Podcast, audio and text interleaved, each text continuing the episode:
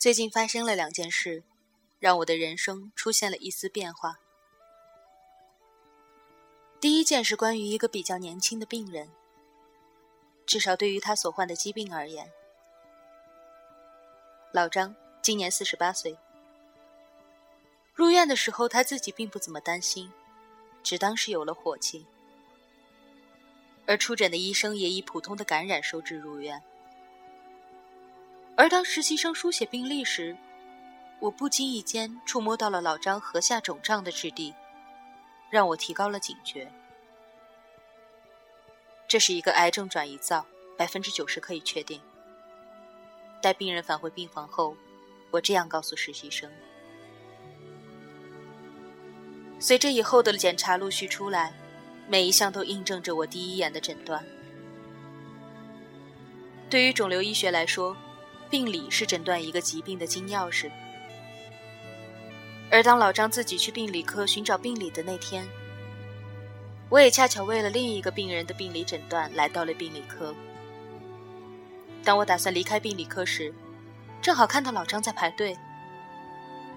出于医生的责任心，我站到了他的身边。当然，也许还含着一丝的不安。因为我害怕，当他看到了病理，他会做出傻事。他一边说着话，一边焦急的排队等待着。看着头上泛出一些银丝的老张，我的心中突然涌出了一种不切实际的幻想。一方面，我自认为确诊无疑；而另一方面，我更加强烈的希望自己的诊断是错误的。毕竟。如果我是对的，那几乎就是一张死亡判决书。这实在太过于残酷了。轮到了老张，我接过他领病理报告的凭证单，拿到了他的病历：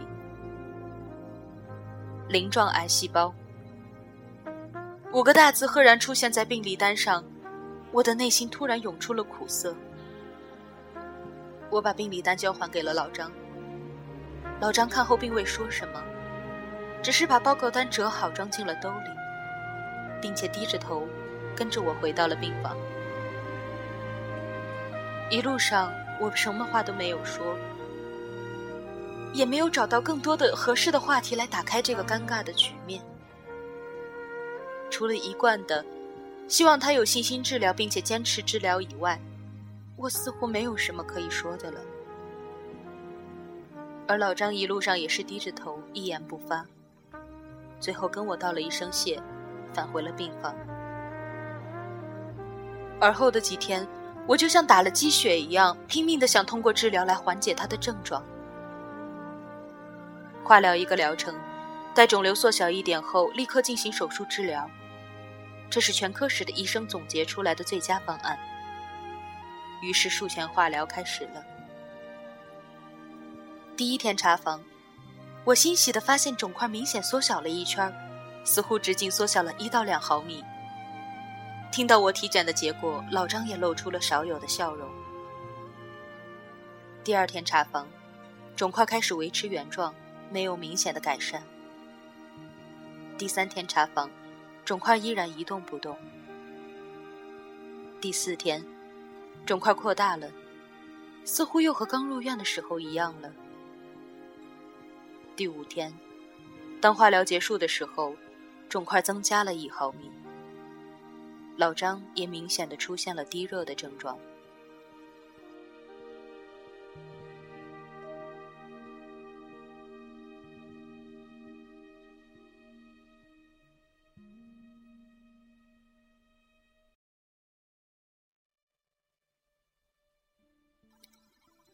我怀着复杂的心情和家属进行了沟通。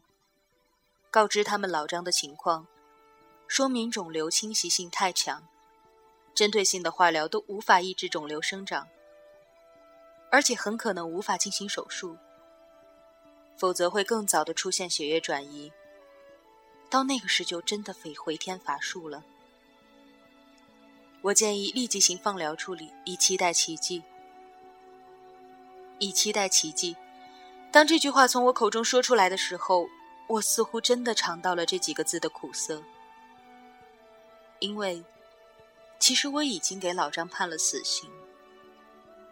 是的，死刑。那天商讨的结果并不满意。老张固执的希望我们能够继续按照原计划手术。他眼圈发红的说：“只要再给我半年到一年的时间，我只要半年到一年的时间。无论手术结果如何，我都不会遗憾。我只要这半年到一年的时间，等我的事情办好了再离开。拜托你了，医生。”看着老张这样，我像见了很多年的老朋友就要离去了一样，心痛不已。但是作为医生的责任，让我再次告诉老张：以你肿瘤的侵袭程度，手术后也许一个月就会要了你的命，而放疗还可能会出现奇迹。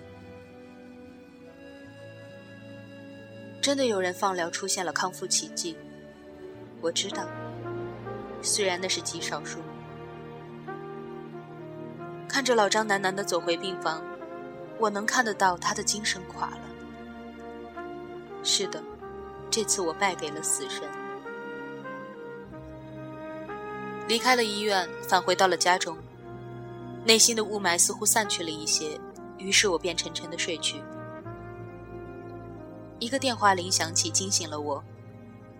我拿起电话，电话里头是同事的声音，略带着紧张和兴奋。喂，某某，我老婆马上要生了，已经退到产房了。最近我要请一个星期的假来照顾他们，这一个星期的夜班就麻烦你们了。我笑着说：“没问题，嫂子和孩子目前还好吧？”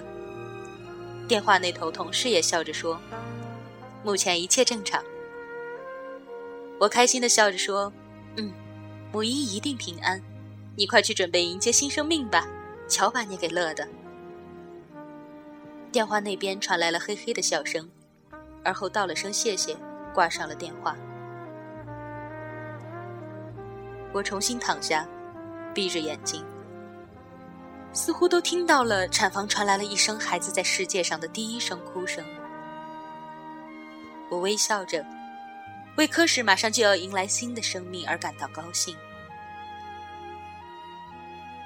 二十六分钟后，朋友圈里出现了一张新生儿的照片，标注为“我的胖儿子，七斤八两”。我呼了一口气，至少感谢没有出现意外，他们母子平安。一个生命被我判了死刑，而在同一天，却让我见到了一个新生命的诞生。这也许是巧合。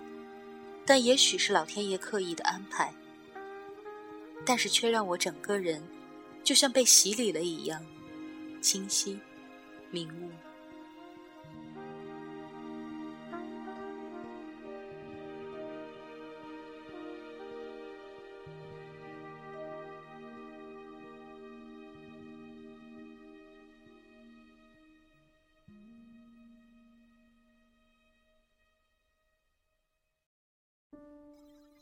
第二件事是刚才一个二十八岁的姑娘，她失恋了。加上我的 QQ，而后第一句话便是：“我觉得我的世界都没了。”看着手机，我一阵沉默。我无法告诉她，看到她的这段话时，我是多么的无奈。我已无法把今天所有的经历一一都告诉她。这件事，真的过于渺小了。在我们恋爱的时候，一个人真的成了一个世界。你把他放进了眼里，让你的眼睛被他占据。你觉得生活一切都充满着爱的色彩，就像涂上了一层蜜糖，让一切都充满着香甜的气息。而当他离开了，似乎带走了一切的甜蜜，你的世界突然变换了另一个样子。这个世界充满了空气污染。充满了世界纷乱，充满了医患纠纷以及各种不信任的关系。而最重要的是，这个世界少了一个他，而他摧毁了你的整个世界。逛街时会有他的身影，吃饭时会有他的回忆，甚至仰望星空都能看到哪一朵云彩像他。你想着，他会不会也很难过？会不会吃不好睡不好？会不会和你一样日益消瘦？而我真实的告诉你，这些幻影和回忆在周围其他人的眼里都不会显现出来，不是因为你的世界特殊。而是因为你的世界一直病了，而现在才刚刚恢复，要到正常的世界。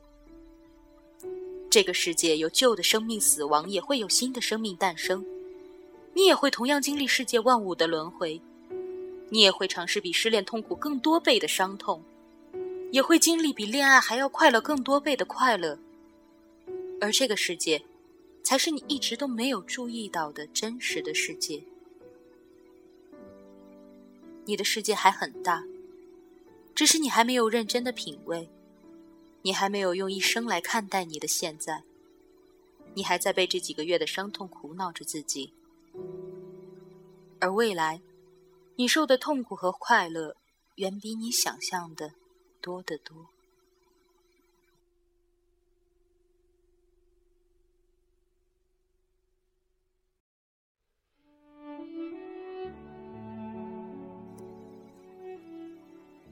姑娘，你的失恋和世界比起来，真的太渺小了，